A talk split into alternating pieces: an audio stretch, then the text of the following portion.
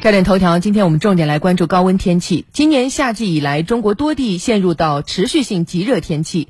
国家气候中心监测数据显示，六月十三号以来，中国出现了今年首次区域性高温天气过程，范围广，持续时间长，极端性强，影响大。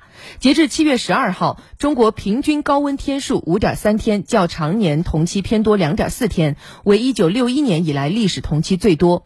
陕西、河南、河北、山东、安徽、江苏、浙江。江、湖北、重庆、新疆、内蒙古等地多地的高温天数与常年同期相比都偏多五到十天左右，其中河南大部、湖北北部、陕西东南部、安徽中部和北部、山东南部、江苏西北部等地偏多十天以上。没错，近期全国的平均气温和平均高温日数都创了历史记录。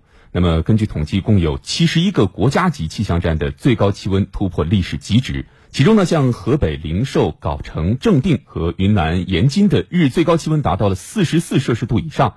截至七月十二号，高温事件已经持续三十天，覆盖国土面积达五百零二点一万平方公里，影响人口超过九亿人。当然，不止中国热，今年六月，北半球多地也进入到火炉模式，全球平均气温较常年偏高约零点四零点四摄氏度。左右是一九七九年以来最高的。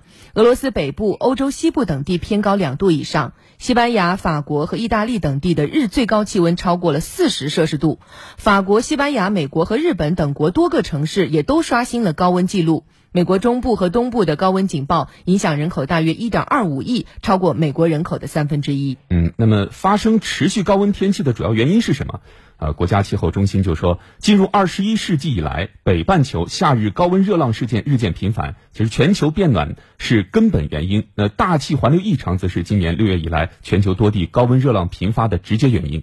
具体到中国，目前正在持续的拉尼娜事件为六月以来南方高温的发生发展提供了重要的气候背景条件。尤其是七月中纬度暖高压带发展加强，哎，导致出现了大范围的高温天气。还得热。国家气候中心预计，未来十五到三十天，也就是七月二十七号至八月十一号期间，南方的高温天气可能会进一步发展，需要防范高温热浪对民众生产生活和电力供应的不利影响。